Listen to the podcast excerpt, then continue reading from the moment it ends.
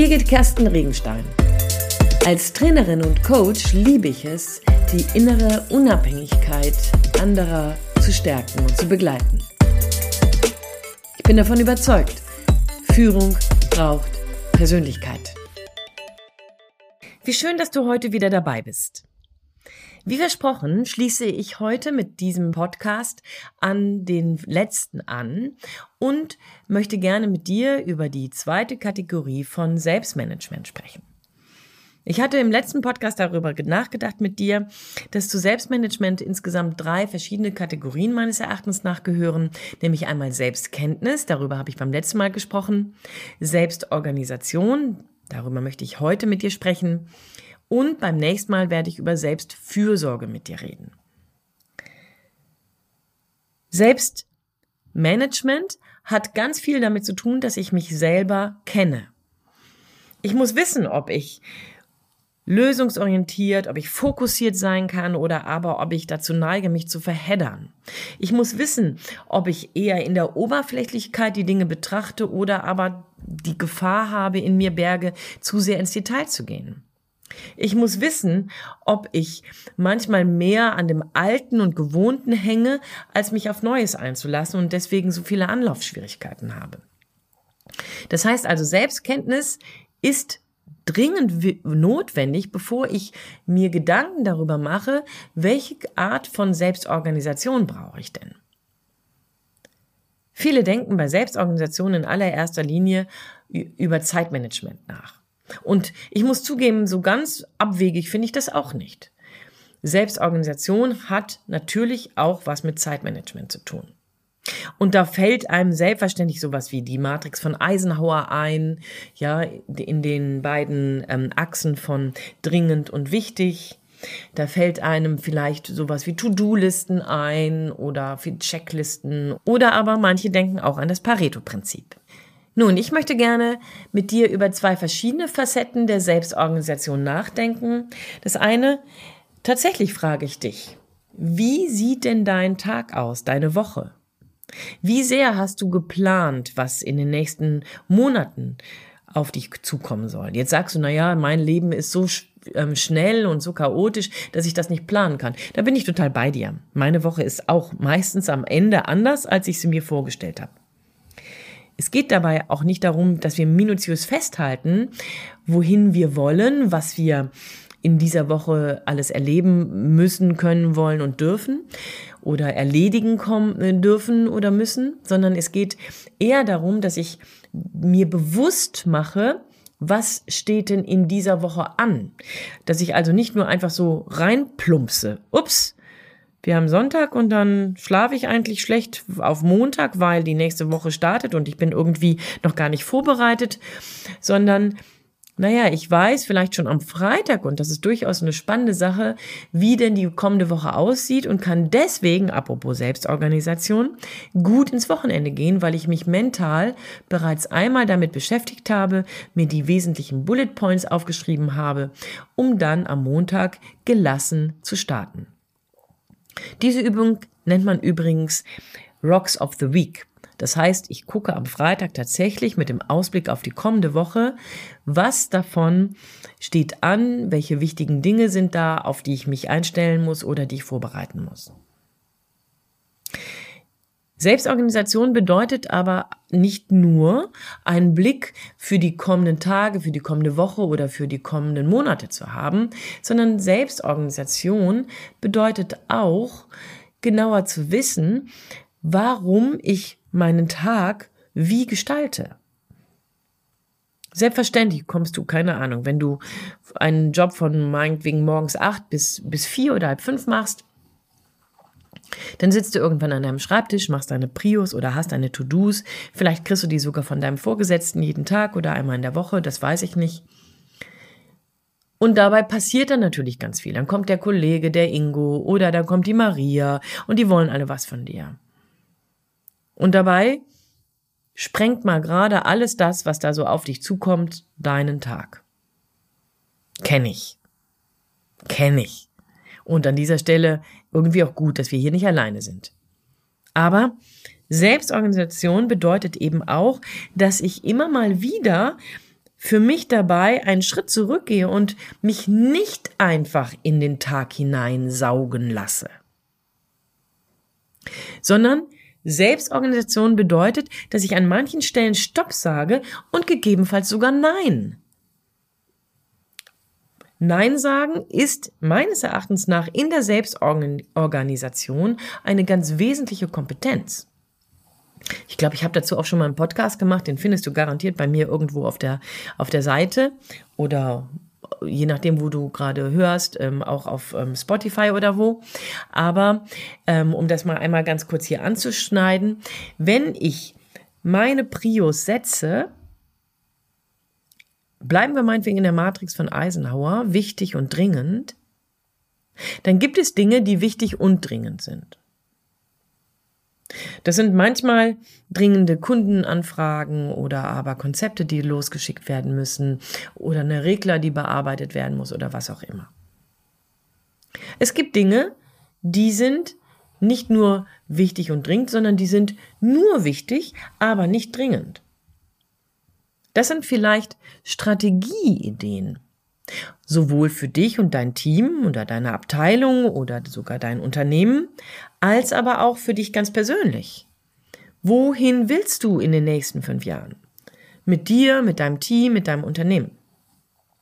Das ist eine wichtige Denkaufgabe, eine wichtige planerische Tätigkeit, die jetzt im Moment nicht mit dringlich belegt ist und aus diesem Grunde häufig hinten angestellt wird. Ich kenne das auch. Ich kenne das auch. Mir geht es durch das Daily Business an vielen Stellen dann so, ach, du wolltest doch dir eigentlich nochmal Zeit nehmen. Bei mir türmen sich die Fachzeitungen, dass ich die nicht immer abarbeiten kann und durchlesen kann. Und das braucht eine Organisation, eine Selbstorganisation. Ich persönlich habe mir jetzt vorgenommen, zum Beispiel für das nächste Jahr, kategorisch einmal in der Woche einen Blanko-Bürotag zu haben, an dem ich konzeptionell, strategisch arbeite, in dem ich Fachliteratur lese. Und ich verspreche mir davon nochmal ganz viel Flow, ganz viel an, an Energie, an Wissen, an auch Sortiertheit.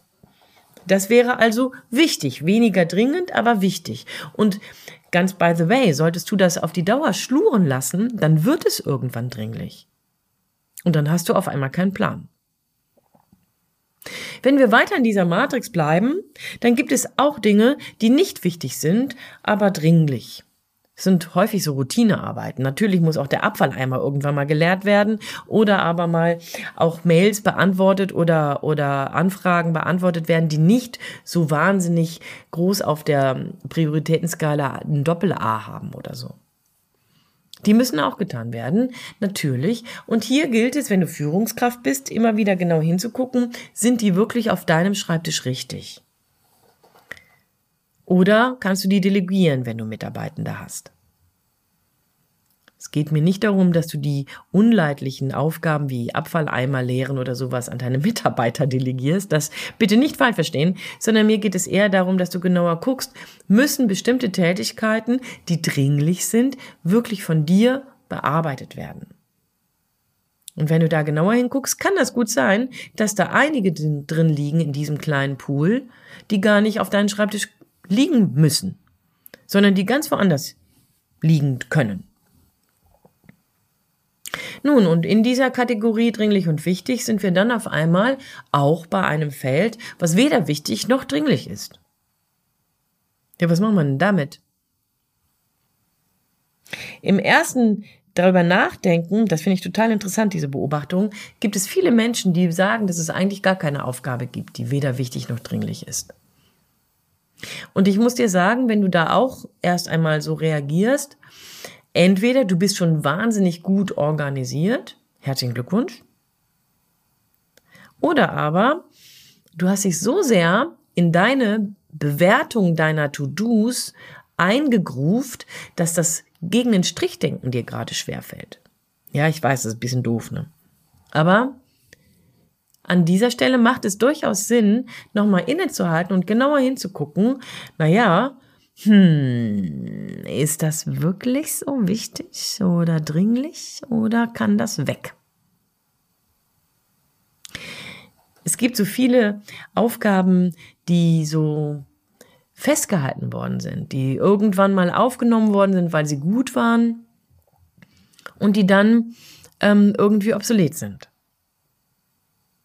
Ich überlege im Moment gerade zum Beispiel, hoffentlich werde ich dafür von euch nicht gelünscht, aber ich werde da, ich überlege ähm, gerade tatsächlich, ob meine Weihnachtspost irgendwie nicht dahin gehört. Die ist weder wichtig noch dringlich. Ich könnte meine Weihnachtsgrüße auch per E-Mail schreiben oder aber per Telefon.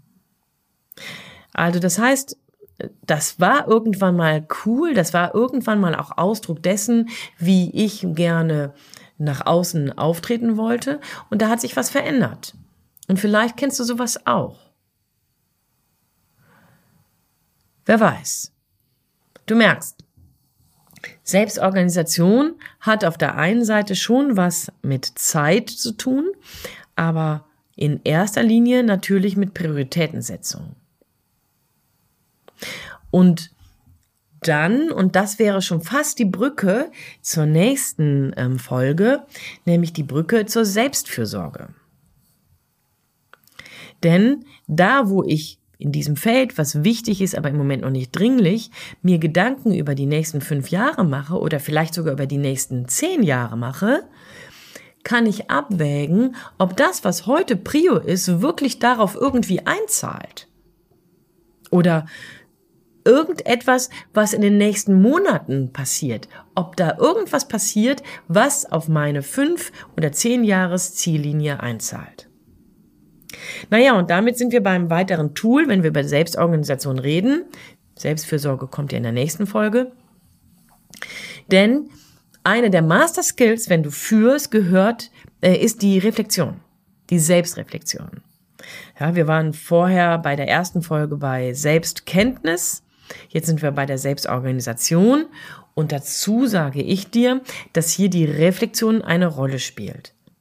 Nimm dir Zeit und reflektiere, ob du deine Prios in den letzten Wochen, in den kommenden Wochen richtig gelegt hast. Halte Review, verabrede dich mit dir selber, ob einmal in der Woche oder alle vier Wochen oder aber einmal im Quartal, das ist mir egal.